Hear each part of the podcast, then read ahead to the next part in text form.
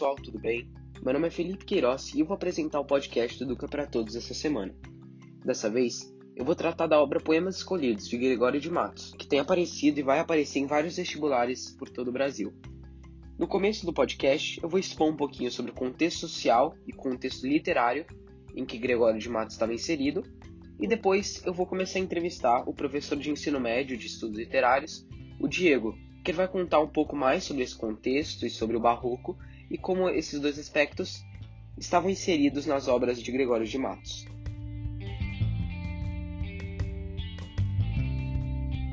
Então, para começar, é importante saber que o Gregório de Matos estava inserido num contexto social específico naquele Brasil colônia da época. A Igreja Católica atuava com a Santa Inquisição em um movimento contra-reformista na Europa e com a catequização dos indígenas do Brasil, por parte dos jesuítas. Junto a isso, representava um posicionamento de desprezo ao indígena, ao escravo e ao trabalho manual. Isso se deve ao fato de que havia uma ideologia da Igreja Católica de converter os fiéis, constituindo significante parte do barroco, que foi exportada também para a América Latina. Predominava naquela época uma cosmovisão barroca, que girava em torno de um ambiente contra-reformista extremamente católico. Desse modo, os cidadãos eram formados em meio à presença da Companhia de Jesus, como educação católica. Isso certamente tem influência na poesia de Gregório. Em meio a tudo isso, Gregório de Matos expunha temas da Bahia e da cultura europeia no Brasil. Com isso, Gregório de Matos Guerra, que é seu nome completo, pode ser considerado o primeiro poeta da literatura nacional. Em suas obras, não poupou os governos locais e lusitano, a falsa nobreza, o clero e toda a elite, que era improvisada, inautêntica exploradora da colônia. Junto a isso, sua voz sintetizou o elemento brasileiro, o tipo local, produto do meio geográfico e social, caracterizando a fase nativista da literatura nacional. De maneira geral, usa como base comportamentos, valores e ideais sociais daquele Brasil colonial. É importante ter em mente que Gregório de Matos passou boa parte de sua vida em Salvador, na Bahia. Por se tratar de uma região nordestina, Grande parte da região baiana era coberta por engenhos de açúcar em que os portugueses, elite aristocrática, exploravam o território brasileiro, que era a colônia da coroa. Como muitos já devem saber, a obra Poemas Escolhidos é um conjunto de vários poemas feitos e escritos por Gregório de Matos. Esses poemas podem ser divididos em três vertentes distintas: a poesia religiosa, a poesia amorosa e a poesia satírica. Na lírica amorosa, são utilizados recursos expressivos que enaltecem a amada, colocando ela num patamar elevado. Nessa temática, é utilizado o neoplatonismo amoroso, que acredita que a amada transcende o mundo carnal e pertence ao mundo angelical, sendo espiritualmente elevada e idealizada. Na lírica religiosa, fazendo uso de recursos poéticos, como metáforas e metonímias, são exaltados os feitos da Igreja e de suas figuras. Por fim, temos a poesia satírica de Gregório de Matos. Essa poesia traz consigo uma vertente cômica. Era ao rir do ridículo que eram expostos alguns dos tipos sociais censurados pelo lírico. Para isso, eram usados o gongorismo ou cultismo e o quevedismo ou conceptismo. Agora vamos iniciar a entrevista com Diego Toscano, professor de ensino médio e de estudos literários da Escola Móvel. A primeira pergunta que eu separei aqui é sobre o contexto social mesmo. Então, primeiro eu queria que você falasse um pouco sobre o contexto social, político e religioso que o Gregório de Matos estava no, no Brasil colônia. Falar do Gregório nesse contexto brasileiro é entender, por exemplo, o próprio funcionamento da Bahia, sobretudo. Então, o Gregório de Matos é um poeta baiano, mas que teve a sua formação toda intelectual feita fora do Brasil. Ele vai estudar em Portugal, ele tem uma educação religiosa muito forte, inclusive a biografia dele é muito confusa nesse sentido, de ter participado com muita com muita intensidade de uma educação religiosa, de um saber religioso, embora ele tenha ido para Portugal, tenha feito o curso de direito e, ter, e, tenha voltado para cá, né? Ele volta para cá como um homem letrado, um homem muito é, culto, inclusive, e que é, de maneira muito interessante, passa a trabalhar como tesoureiro da Sé. Então, a vida dele está muito associada também com esse ambiente religioso. E, claro, quando ele vai para a Europa, ele vai no momento em que o barroco, como arte, né, tanto pictórica como também literária, tinha ganhado grande volume. É, de fato, é o momento mais interessante da produção barroca europeia. E lá, ele, ele toma contato com um dos principais expoentes do barroco espanhol, que é o Luís de Argote Góngora. Né? E o Góngora passa a ser um modelo de autor que o Gregório tanto almeja ser como poeta, embora ao longo da sua vida toda ele não tenha admitido que chegou perto de fazer uma poesia tão requintada, tão tematicamente sofisticada, tão linguisticamente figurada e rebuscada como ele admirava a poesia do Góngora. Para lembrar, o, o, o Góngora é o poeta que inventou aquele estilo de linguagem chamado de cultismo ou gongorismo. Então, ele volta para o Brasil com essa bagagem cultural incrível e muito impactado pelo barroco. E é importante lembrar, quando a gente fala de barroco, né, ou de uma literatura barroca, é fundamental garantir que fazer uma literatura barroca, ou admitir que aquele poema é de expressão barroca, é entender que o poema barroco trabalha na sua essência a expressão do dualismo, de uma dualidade temática, né? Por isso que é tão forte, por exemplo, num texto barroco, os pares antagônicos, né? como, por exemplo, perdão e pecado, né? O amor espiritualizado e o amor erotizado. Então, essa literatura mais dúbia da ambivalência barroca é que vai tomar o Gregório de Matos, e quando ele retorna, então, ele passa a expressar essa poesia barroca. O que chama muito a atenção na obra como um todo do Teor de Matos é a sua versatilidade. Porque é muito óbvio a gente enxergar essa expressão da, do dualismo barroco, por exemplo, na vertente lírica do Gregório, na vertente sacra do Gregório, porque ali ele se vale muito bem dessa expressão barroca, de trabalhar sempre nos seus textos eles, esses pares de opostos.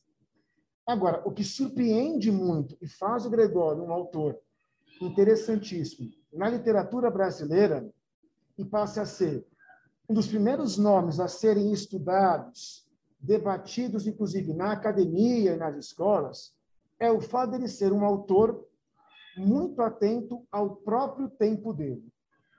Então, quando ele volta para a Bahia, ele encontra uma Bahia em um processo já de um início de decadência econômica. A Bahia foi uma região muito frutífera do ponto de vista econômico aqui no Brasil durante a colonização, por conta de ser um local em que ali entre Bahia e Pernambuco se explorou muito a cana-de-açúcar. Os grandes né, engenhos de açúcar ali surgem e constituem, inclusive, uma grande elite colonial, a qual, biograficamente, Gregório estava associado. Porque se ele foi um homem que foi estudar em Portugal, teve acesso a, a uma educação letrada, é porque, de fato, a sua origem é uma origem de uma camada mais privilegiada economicamente. E quando o Gregório volta, de fato, quando ele reconhece a Bahia que agora ele passa a viver, na visão dele, e essa é uma questão bastante particular da obra dele, uma visão muito particular de um homem que estava associado então a essas elites coloniais, ele encontra uma Bahia transformada do ponto de vista político e econômico. Politicamente, ele encontra uma Bahia governada por representantes coloniais, que são nomeados pela coroa portuguesa, que, na visão dele, é dominada por uma corrupção. Então, a corrupção rola solta na Bahia, segundo ele. Os cargos é, de vai, patente, digamos assim, alta do governo são nomeados pelos próprios governantes, já é, nesse sistema de conchavos, de trocas, né, de favores e etc., encontra, então, uma hipocrisia social muito grande entre governo e elite e encontra uma realidade de uma grande é, usura, de, dos mercados estarem cada vez mais é, afogados em dívidas, de agiotas que passam a, a, a agir no mercado baiano, associado a isso, a uma abertura dos portos da Bahia e a chegada de novos né, comerciantes, novos negociantes, novos produtos, que também competem com aqueles produtos locais que a Bahia tanto produzia, gerando o que, na visão do Gregório de Matos, seria o grande empobrecimento daquele lugar, né, a grande ruína da Bahia. Claro que tudo isso traz, por exemplo, Felipe, uma certa visão hiperbólica, que também é típica do barroco. Né? Ela não ficou pobre a Bahia, tampouco os donos de, de engenhos não ficaram empobrecidos. Mas eles passam a ter uma maior disputa econômica com outros agentes. Né?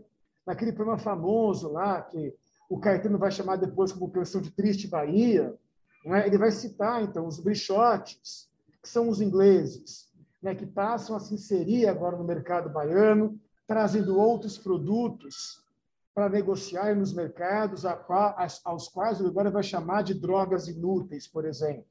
É? Ele fala da máquina mercante, como esse comércio, esse mercantilismo que está agindo e criando uma nova forma daquela Bahia se organizar economicamente. Também tem uma questão social interessante nesse sentido que a poesia satírica dele, essa que observa a Bahia, nos apresenta que é o fato do Gregório também determinar em alguns dos seus textos que vai nascendo ali ao redor desse comércio um grupo de mulatos, de escravos, de ex-escravos, na verdade, que começam a agir também nesse mercado, começam a ascender, de certa maneira, economicamente, preponderando nas relações. E como ele, um homem, né, elite colonial, branco, acima de tudo, vê com muito maus olhos essa, esse, esse, surgir de uma nova classe que também está entrando no comércio. Então, há, na poesia satírica de Gregório de Matos, textos que são extremamente preconceituosos, que trazem aí uma visão racista já de sociedade, de um homem que é essencialmente branco e que, ao olhar para esse outro que emerge no comércio baiano, sobretudo os mulatos e negros, né, ex-escravos, isso incomoda muito o poeta. Então, é uma poesia também de muita queixa pessoal, embora, como eu disse no começo da minha fala, é, nos cria um retrato bastante interessante desse país que, na verdade, não tem uma cara de país ainda, né? de, uma, de, uma, de uma colônia que está muito centrada nas relações ali comerciais do Nordeste, nessa economia açucareira, nesse gerenciamento corrupto, hipócrita da coroa portuguesa é, aqui no Brasil. É suficiente? Acho que dá, dá sentido? Mas você mencionou a poesia satírica, tem a religiosa e a lírica, né? Sobre, em relação à poesia satírica, eu lembro que você mencionou nas aulas que o Gregório de Matos ele era conhecido como Boca de Inferno. Isso. Por causa das críticas que ele fazia e tudo mais. Eu queria que você, você podia aprofundar um pouquinho nesse, nesse, nesse apelido dele, por que era esse apelido para ele? Claro, a ideia de boca do inferno é para marcar muito bem esse comportamento ferino da poesia satírica dele. Então, Gregório não poupou ninguém do seu tempo. Ele criticava, por exemplo, das pessoas mais vulneráveis socialmente, prostitutas, mercadores, né? Homens do comércio, até o governador-geral da Bahia, que no seu tempo era o Antônio de Souza Menezes, que é um governador importante, que é, é esse governador, inclusive, que eles vão derrubar aqui no governo, junto com, com, com Vieira. E não poupou tão pouco a igreja, tão, tão pouco propôs os homens do clero, do clero baixo e do clero alto, então, bispos, padres, não poupou, por exemplo, é, homens do governo, do governador aos seus serviçais, aos seus é, subordinados. E essa, essa capacidade feroz dele também é interessante, por quê? Porque, do ponto de vista social, a poesia satírica, ela, ela cria né, esse estilo satírico, na verdade, ele vai desvendando certos comportamentos imorais, certos vícios sociais, que são atrelados a essas pessoas que compõem essa diversa sociedade baiana. E por isso que ele passa a chamar de boca do inferno. Porque ele dizia coisas infernais. Não é? é? é aí que vem essa associação do inferno, entende? Ao mesmo tempo, é interessante perceber que ele também era um homem de hábitos infernais. E não era um homem, então, de um comportamento regrado, de uma vida monótona, de uma vida regrada, em, em que sentido? De hábitos e costumes. Ele foi um homem devasso, ele foi um homem que percorreu a Bahia perambulando com o violão nas costas. Ele foi um homem que, muitas vezes, né, foi intimado pela própria Igreja Católica em relação ao seu trabalho, que ele vai deixando de lado, entende? Ele vai abandonando, né? Ele era muito esperto, ele ia só um dia pegar o salário, e depois não ia mais, ele ficava lá e ficavam pilhas de processos, né? Que tinham que ser julgados e, e por ele interpretados. Então, a própria vida devassa dele oferecia condições para que ele pudesse observar à distância também essa vida devassa, imoral, de homens do clero, como eu disse, de homens do governo. E aí, para ele, podia ser, como eu falei, do mais vulnerável social ao mais privilegiado social, ele ia, então, trazendo de maneira muito descritiva, de maneira muito feroz, as imoralidades, os vícios do mundo baiano. Daí chamado de boca do inferno. Né? Em relação, também continuando nessa questão das vertentes dele, também tem a lírica e a religiosa. Quando eu me lembro das suas aulas, lembro que a, a, essa lírica e a religiosa eram as que mais estavam relacionadas com o barroco e com as características do barroco. É, co como é que essas características apareciam? Eu lembro que tem essa questão do sofrimento amoroso exagerado e do rebuscamento, no, no, no caso do lírico, mas como é, como é que aparecia nos poemas dele? Quais eram as características? Fora, claro, o gongolismo, o gongolismo né, que você mencionou isso, antes. Quais outras características típicas do barroco que estavam presentes nesses dois poemas? Tá. É, só para a gente poder contextualizar melhor para quem for ouvir. Dividir a obra do Gregório de Matos, a gente divide, por exemplo, como aparece o livro do Zé Miguel Wisnik, que está na FUVEST, ele vai dividir em poesia de circunstância, na qual está a poesia satírica, tá? a poesia economiástica, que é uma poesia de homenagem de louvor, bem? que é uma poesia muito curta, que ele faz dedica, é, dedicando isso a algumas personalidades que estavam na Bahia, por exemplo. Aí ele vai dividir a poesia dele, depois da circunstância, em outras duas.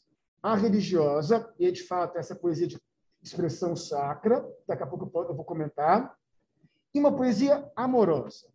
Na poesia amorosa, você tem a poesia lírica, tá? que a gente vai ter, por exemplo, algumas características do tipo uma retomada da visão renascentista de amor e de amada. Então, você vai ter ainda no Gregório de Matos, por exemplo, uma poesia lírico-amorosa que se assemelha um pouco àquilo que o Camões fez um século e pouco antes dele. Então, uma, uma exaltação da figura da mulher amada, a colocação dela de maneira a ser um ser superior, provocador, inclusive da dor de um eu lírico, tudo bem? A própria, né? É, o próprio sentimento amoroso também vai ser colocado dessa forma.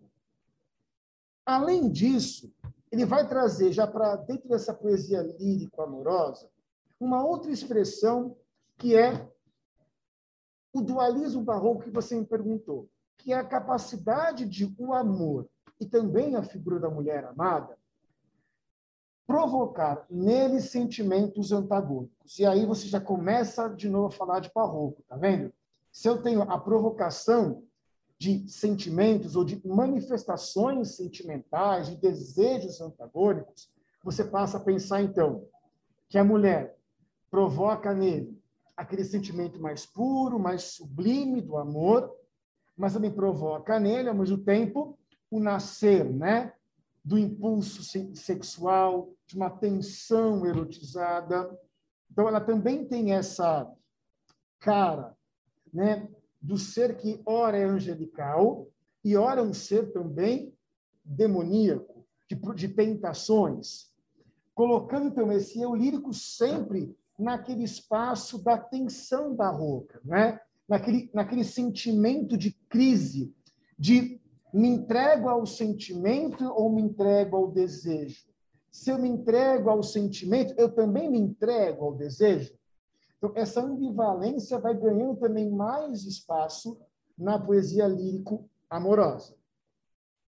Há um segundo tipo dentro da lírica, que nós não comentamos quase no primeiro ano, que aí eu retomo muito no terceiro ano, por exemplo, que é a lírico-erótica. Na qual, aí sim, você vai ter o Gregório de Matos expressando o amor por uma visão extremamente carnalizada. Muitos estudiosos de Gregório de Matos apontam, inclusive, que essa poesia lírico-amorosa está muito baseada na própria experiência de vida devassa que o poeta tinha. Então, nas inúmeras amantes, os inúmeros casos, ele era um homem, inclusive na biografia dele aparece, muito admirado na Bahia e muito também festejado nas companhias das prostitutas, nas companhias de muitas mulheres. Ele era um homem que tinha esse certo charme, digamos assim, e fez valer da sua vida uma vida muito desregrada. E essa experiência desregrada, mais erotizada, ele vai trazer também para a expressão lírico-erótica. Então você vai ter ali já um apelo maior para a expressão do amor via corpo. Então você vai ter poemas em que ele vai dizer que o amor é um tremer de pernas, é um formigar da barriga, é um agitar das artérias, porque na verdade ele está fazendo menção às, aos efeitos que o corpo apresenta, por exemplo, numa relação sexual. Isso marca uma poesia, então, erotizada. E tem outra parte nessa poesia erótica, que ela também flerta muito com a satírica, que é o Gregório de Matos, eu até brinco, ele é um grande fofoqueiro, na verdade, né? Porque ele ouvia ali que, opa, tem um cara, um, um bispo que está saindo, que tem uma, né, está tendo, está rompendo o voto de castidade. E ele ia lá xeretar, ele descobria que esse bispo tinha uma amante. E se esse bispo tinha com Gregório rivalidade, ele tinha com quase todo mundo na Bahia, Felipe, porque ele era muito ferino com a sua língua, era batata. Ele ia lá e pá, fazia um sonetão. Isso é legal. Ele pega o soneto, né, como uma poesia, como uma, uma forma poética tradicional, requintado do classicismo, e faz um soneto que ele, ele vai des, é, desmistificar aquela figura é, da Igreja Católica, aquela figura idílica, né, aquele bispo, por exemplo, e vai dar a ele aqueles aspectos mundanos os mais baixos, né? Vai mostrar então que ele tem uma amante, que se delicia com, a, com os pecados da carne. Então também é na poesia dele lírico-erótica essa veiazinha né, satírica para com o outro.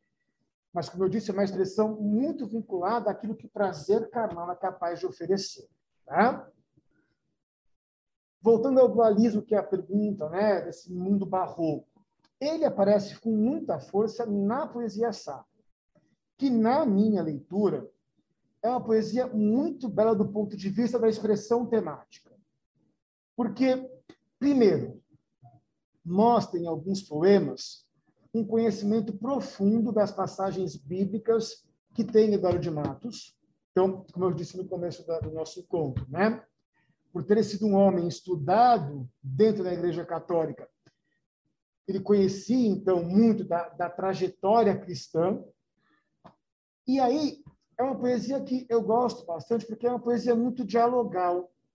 Muitos dos seus sonetos é, sacros, por exemplo, trazem como interlocutor a palavra Senhor, a palavra Jesus Cristo, a palavra Deus. E aí você vai ter, na verdade, um eu lírico.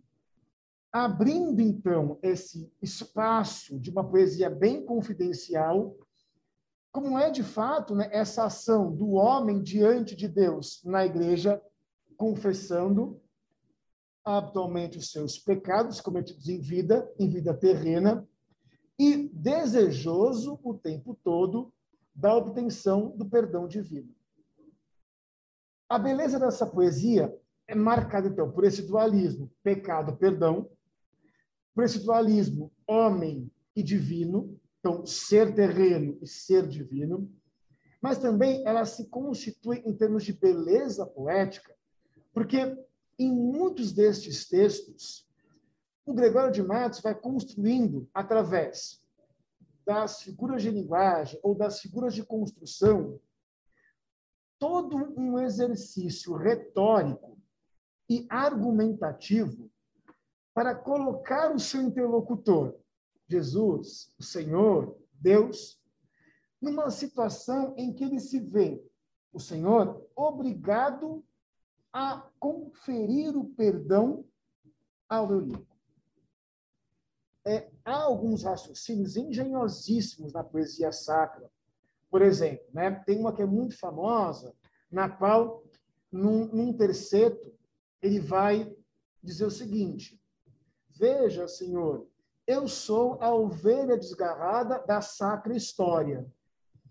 Aí, só pela expressão sacra história e pela expressão ovelha desgarrada, você precisa reconhecer que Gregório faz menção a uma parábola bíblica muito importante de um evangelho, que é o evangelho de Lucas, na qual ele vai dizer: olha, Jesus vai comentar com seus fiéis que quando uma das suas ovelhas se desgarra do rebanho, é função do pastor ir atrás dessa ovelha desgarrada para trazê-la para o seu rebanho. E esse é o papel do evangelho, do evangelista. Ao fazer menção a isso, no poema, Gregório vai dizer que o senhor lírico é a própria ovelha desgarrada e, portanto, é função do Senhor conferir o perdão a ele, independentemente dos seus pecados.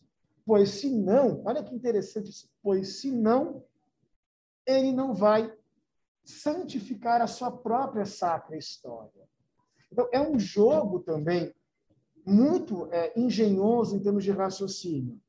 E aí nos surpreende muito Gregório de Matos, porque esse estilo de linguagem barroca caminha muito mais para o conceptismo, que era uma marca do padre Antônio Vieira, do que de fato para o cultismo, que era uma marca do próprio Góngora.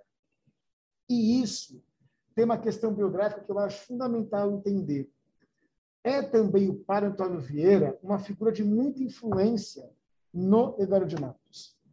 O Vieira ele, ele era admirado pelo poeta baiano, ele tinha certa, eles tinham certas simpatias ideológicas, e nesse sentido, a poesia sacra do Gregório também revela isso em termos de linguagem. E ela é de uma natureza temática toda estruturada nesse par que eu falei para vocês, né? O ser divino e o ser humano, né? O terreno e, de fato, a visão elevada. E o pecado e o perdão. Beleza, então. Muito obrigado, Diego, pela entrevista que você nos cedeu. E acho que foi mais ou menos isso que a gente tinha para apresentar aqui nesse podcast. Fiquem atentos para os próximos podcasts que serão lançados, próximos GTVs e tudo mais. Até mais.